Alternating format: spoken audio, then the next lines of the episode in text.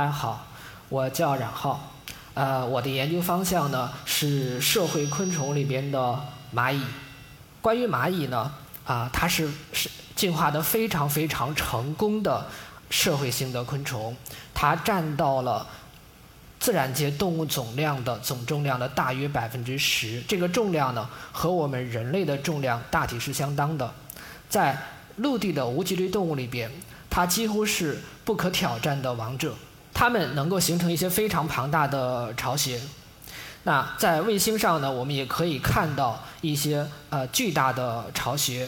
那这些白色的啊是美洲的切叶蚁的巢穴，它们呢能够收集啊树木的叶子，然后呢用它们来培养真菌。它们比我们更早的获得了一种接近于农业文明的一种生存方式。那这样的巢穴，如果把它放大去看的话呢，是非常大的。科学家呢用水泥灌进了这个呃切叶蚁的巢穴里边，最后挖出来以后就是一个非常庞大的地下城市。蚂蚁，它非常的成功。它们之所以能够这样成功，其中一个非常重要的原因就是它们能够从其他的对手那里去攫取领地，并且保卫自己的生存资源，通过社会的力量。成为了陆地上非常成功的这样的一个生物类群。首先呢，我想给大家分享第一种，一个战斗力非常非常强悍的蚂蚁。那这个蚂蚁的巢穴呢，在我们这里，在深圳或者在广州或者在广西，就我国南方的一些省份呢，啊是非常常见的。在草地里边会鼓出这样一个小包，如果把这个小包呢挖开。它里边的巢穴的构造是这样的，它的巢穴呢跟一般的蚂蚁不一样，它的巢穴里边呢是一种蜂窝状的这样的一种结构。那这个图片的拍摄呢，呃，是有一个小故事。一五年的时候呢，呃，我的爱人呢到啊云浮来，那当时我在保定，那他说我从广东给你带点什么东西回去啊？我说你不用带什么东西了，你帮我看看周围的蚂蚁吧。他说这个地方有好多的蚂蚁啊。我说：“那你要不要帮我采一点回去？”他说：“好啊。”然后他就上山了。然后回来的时候跟我说呢：“说被蚂蚁咬了一下，我的心里就稍稍的紧了一下。我非常非常的庆幸，他挖的这个巢穴呢，是可能是一个废弃的，或者被工作人员用灭蚁药灭过的一个巢穴，所以里面呢几乎看不到蚂蚁，它只被咬了一下。”那一个正常状态的这样的一个巢穴是什么样子的呢？一六年的时候，我到桂林，我到桂林呢，啊，跟我师弟在一个公园里边，然后转到这以后，我师弟就跟我说，说师兄，这里有一窝蚂蚁，这个应该是红火蚁。我师弟就非常大大咧咧的用脚一脚就踩上去了，在几十秒钟之内，就可以看到那个红色的小蚂蚁呢，就像小溪流一样。从这个巢穴里边涌出来，很快的就布满了这个巢穴的表面，它非常亢奋。啊，如果把这个图放大一点的话呢，就是密密麻麻的都是蚂蚁。我们可以把它再看清楚一点，我们可以看到，在这个蚂蚁的群体里边呢，其实有大有小，啊然后呢还有带翅膀的。这实际上呢是蚂蚁社会的一种分化现象。请允许我在这里稍微插入一点蚂蚁的基本的知识。在蚂蚁巢穴里边呢，分成了没有生殖能力的公蚁，还有呢具有生殖能力的生殖蚁啊雄蚁或者是雌蚁。公蚁呢虽然是雌性，但是呢它们把自己的生殖能力完全放弃了。然后呢，雄蚁和雌蚁是有翅膀的，在固定的季节是会飞出来的。所以有的时候我们会说看到了所谓的飞蚂蚁，它们飞出来以后呢，要在天空中交配，这个我们管它叫做婚飞。婚飞以后的雄蚁就死了，然后呢，雌蚁脱掉翅膀到一个地方挖洞钻进去，就再也不出来了。然后呢，开始建设它的巢穴。所以一个成熟的这个巢穴里面是有蚁后的，但是没有蚁王，蚁王已经死掉了。这些蚂蚁的巢穴里面还有一些东西。实际上呢，是蚂蚁的卵、幼虫和蛹。蚂蚁呢是完全变态发育的昆虫，它的一生呢经过了这些阶段。但是我们真正平时看到的在外面活动的蚂蚁，实际上已经完成了发育，是蚂蚁的成虫。那接下来我们回到刚才那个话题。我师弟呢，因为他是一个蚁学的博士，非常非常的熟悉蚂蚁，它可以大大咧咧的踩上去，然后在合适的时候呢，非常容易的把脚收回来，然后一只蚂蚁都没有粘上。如果是一个没有经过专业训练的，看见有一个土墩，一脚踩上去，或者要休息一下，一屁股坐上去，有可能会是一个什么样的结果呢？就这样的。我们专门就写过一本书，就去介绍这种很厉害的蚂蚁——火蚁、红火蚁这种蚂蚁呢，它不是我们本土的蚂蚁，它是来自美洲的，最开始是。南美洲的本土的蚂蚁，然后呢向北传到美国，成为美国人一块心病。在以后在野营的时候，就非常要小心被这种蚂蚁咬到。到了二十一世纪初的时候，红火蚁呢偷渡到了我们国家，几乎在短短的十来年的时间之内，就覆盖了我们南方很多的省份。它一直延续到一些山山林的边缘，给当地的其他的蚂蚁。还有当地的其他的动物呢，造成了很大的威胁，是一个非常强大的入侵物种。它的战斗力是怎么体现出来的？它强在什么地方呢？我们用一个虫子啊当模特，因为我们小伙伴没有人愿意去拍一下。我们可以看到，就是最上面那只大公蚁，它的腹部向下弯曲，它的尾刺已经扎到那个虫子的体内去了。它的尾刺或者叫做蛰针非常厉害，里边有很强的毒液。当然了，红火蚁也会用它的上颚去咬，但是呢，呃，给人和其他动物造成主要威胁的还是它尾刺的毒液。当然，有些蚂蚁它在战斗的时候不是用以尾刺作为主要的武器的，而是以它的上颚作为主要武器。大齿猛蚁是在我国南北山地可以找到的一种蚂蚁，那它的上颚。是非常突出的，有的时候我们管它叫做陷阱颚，什么意思呢？这个猛蚁捕食的时候，它的上颚是张开的，就像这样，完全的可以张开到一百八十度，然后在这个位置呢，有一个呃，就机关一样的东西，可以把这个上颚卡住，就像一个机关，然后呢，它可以这样张着，慢慢的靠近猎物，然后当它足够接近的时候，迅速的。把它合上，啊，这一击的力量非常大，大概能在万分之一秒内完成。如果把地球上所有的动物的体型放到同样的水平上的话，这个动作应该是地球上最强有力的动作。如果把它放到我的体型，我可以把这个东西现在扔出去，然后它就成为了围绕我们地球的一颗卫星。这样的一击有有多强大呢？在它捕猎的时候，一只跟它个头差不多的，甚至更大一点的苍蝇，它是可以一下子把它咬住的，而且呢，能够直接把苍蝇的内脏打出来。蚂蚁除了这两种类型以外，还有别的战斗方式。啊，这次我们的小伙伴呢做了牺牲。这是一个人的手。这种蚂蚁呢叫做黄金蚁，在我国南方呢也有分布。过去的时候呢。呃，农农民用这个东西防治柑橘上的害虫。它是怎么去进攻的呢？它的上颚非常的薄，像刀片一样锋利，它是没有遮针的。但是它的腹部可以喷射毒液，在它的腹部的末端有一小撮毛，这一小撮毛呢可以起到雾化的作用，然后就是它是一个群体攻击的东西。然后就顺着这个伤口呢，把毒液给你喷进去。它对付大型的脊椎动物的时候并不是很有效，但是呢，如果它对付小型的昆虫的话是很有效的，因为它可以造成一个范围内的毒液。这样的话，它可以灼伤小动物的呼吸系统。蚂蚁多数情况下还是和无脊椎动物和昆虫去做斗争，但是多数昆虫打不过蚂蚁，结局就是这样的，或者是这样的。蚂蚁的主要敌人，可能还是蚂蚁。两个蚂蚁族群之间的战争，往往会给是他们生活当中非常重要的一部分。这种蚂蚁呢，我想相当多的朋友见过，它叫扑倒蚁，在小院里边，在小区里边，在路边非常常见，经常会有两窝扑倒蚁打在一起，黑压压的一片，这是两窝扑倒蚁。大家看，长得一模一样吗？那他怎么知道这窝蚂蚁是他的同伴？那那那另外一只蚂蚁是他的敌人呢？工蚁从巢穴里边的蚁后那儿获取气味儿，然后再混合上巢穴本身的环境气息，成为一种独特的气味儿。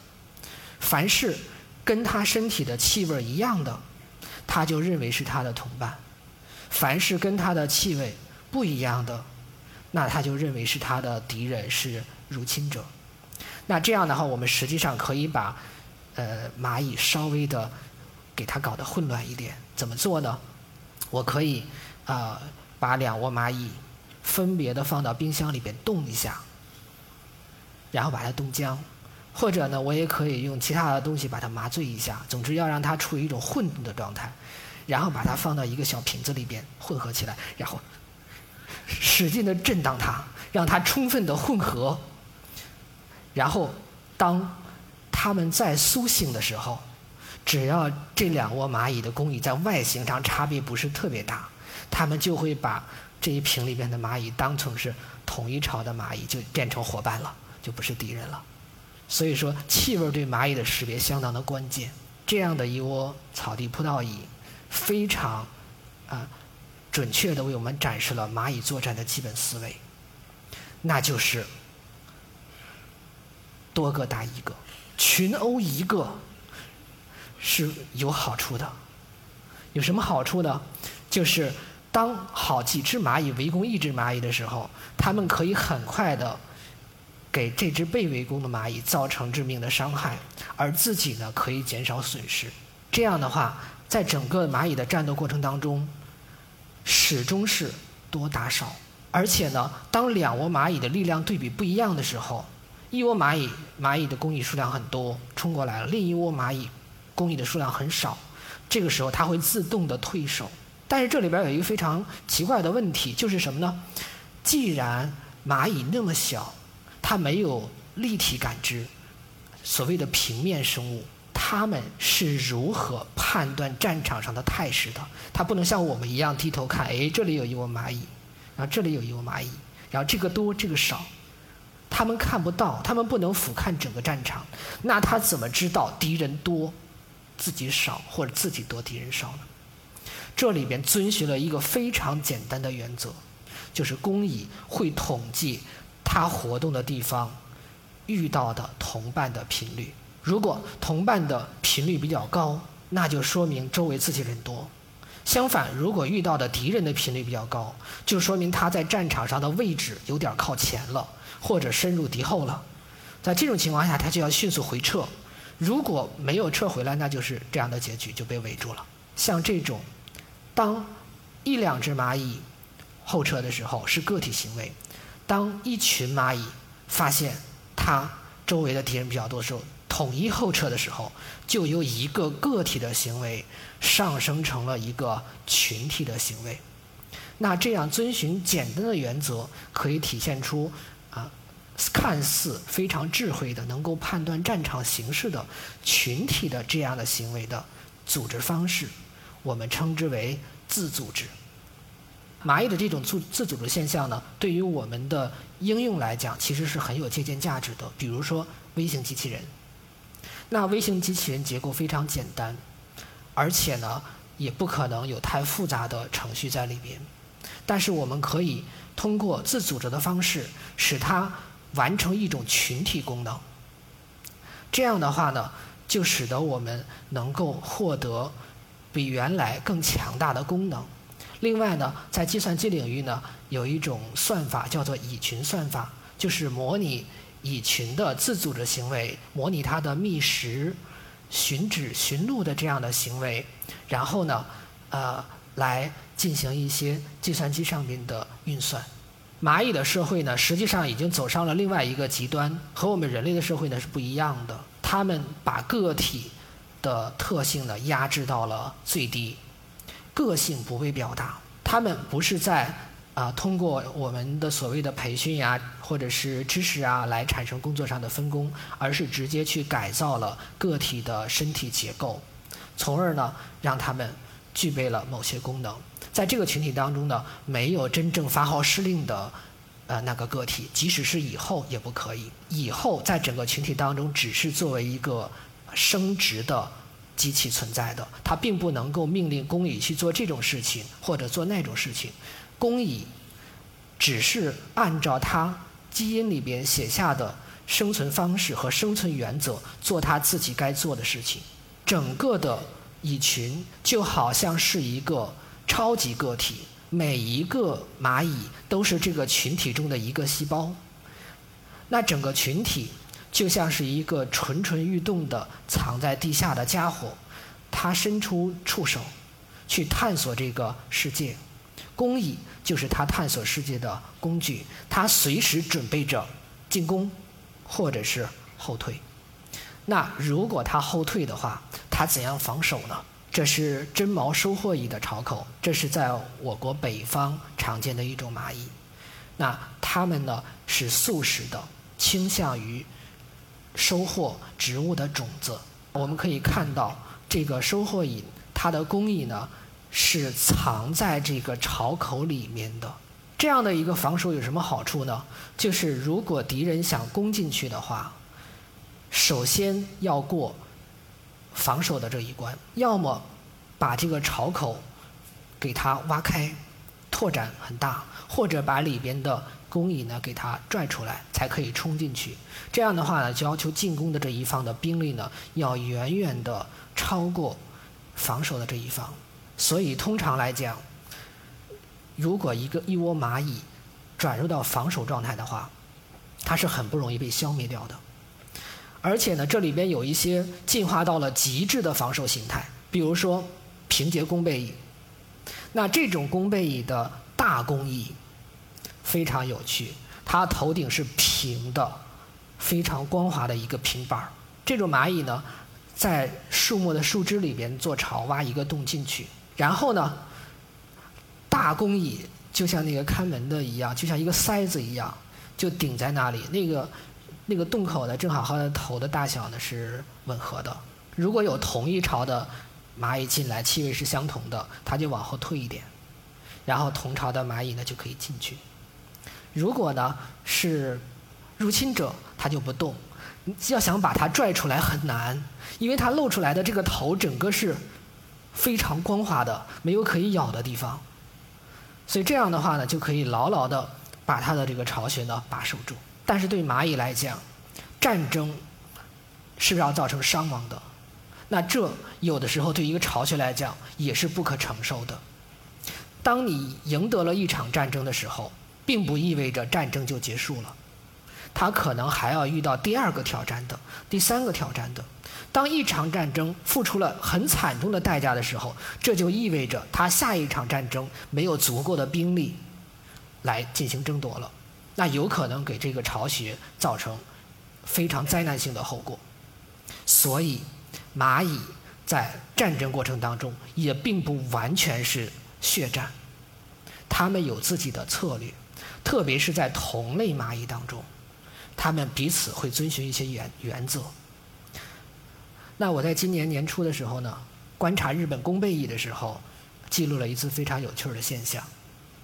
那日本弓背蚁呢，在我们国家的分布也非常广泛，就是黑色的一种大蚂蚁，在我们国家分布的很广泛，但是却叫做日本弓背蚁，因为这个蚂蚁在发现定名的时候呢，正好是处在我大清朝最弱的时候，我没有自己的蚁学家，然后呢，这个蚂蚁就首先在日本被描述了。日本弓背蚁，它的战斗力也是很强的。我们可以看一下，看它的上颚还有它腹部的这个毒液都用上了。那最后的结果，啊，其中的一只是被干掉了。